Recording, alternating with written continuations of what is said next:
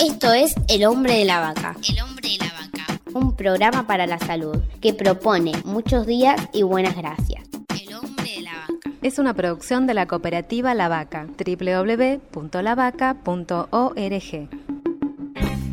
Un mugido de alegría. Hoy comenzamos este micro del hombre de la vaca con una buena noticia. La Comisión Nacional de Museos y de Monumentos y de Lugares Históricos pidió al gobierno de la ciudad de Buenos Aires que desista de comenzar cualquier trabajo de obra hasta tanto no informe qué terrenos quiere afectar. Esperemos que esto frene los intentos del gobierno de la ciudad de hacer un emprendimiento inmobiliario.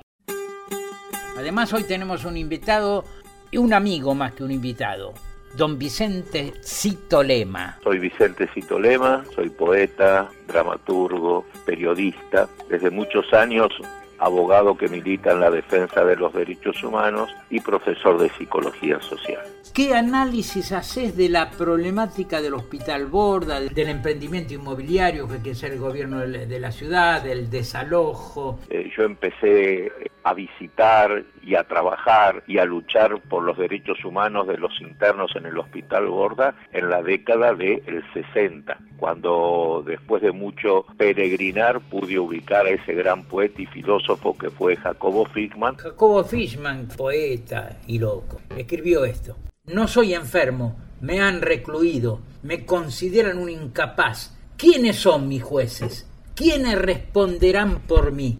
Hice conducta de poesía, pagué por todo, sentí de pronto que tenía que cambiar de vida, alejarme del mundo y me aislé, me fui de todos, aún de mí. ¿Quiénes son para juzgarme? Hoy es la demencia un estado natural. Todas las palabras son esenciales. Lo difícil es dar con ella. El delirio son instantes. Puede durar toda la vida.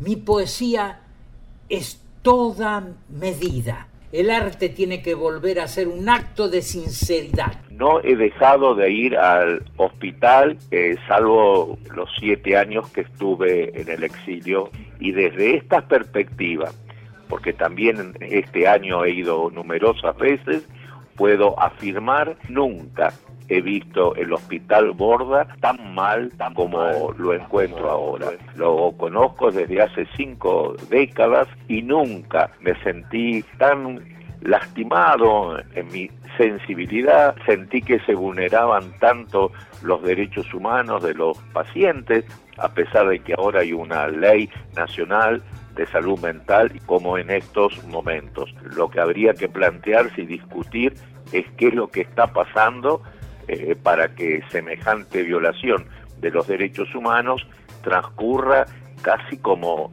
como si fuera algo natural y no haya respuestas más fuertes de la sociedad en su conjunta y aún a nivel judicial. Eh, te pregunto si es posible una unión de los pacientes, de los trabajadores, profesionales, de las organizaciones sociales, para cumplir con un objetivo común que vaya más allá de repudiar la posibilidad del cierre del hospital. Hay una coincidencia en el fondo.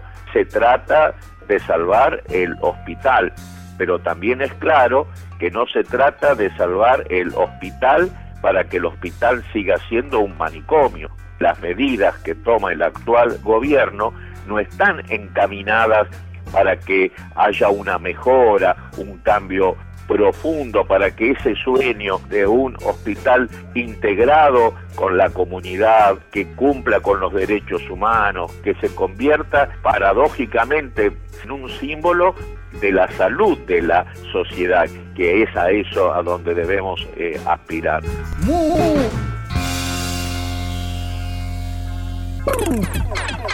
Esto fue El hombre de la vaca. Por la aplicación de la ley de salud mental.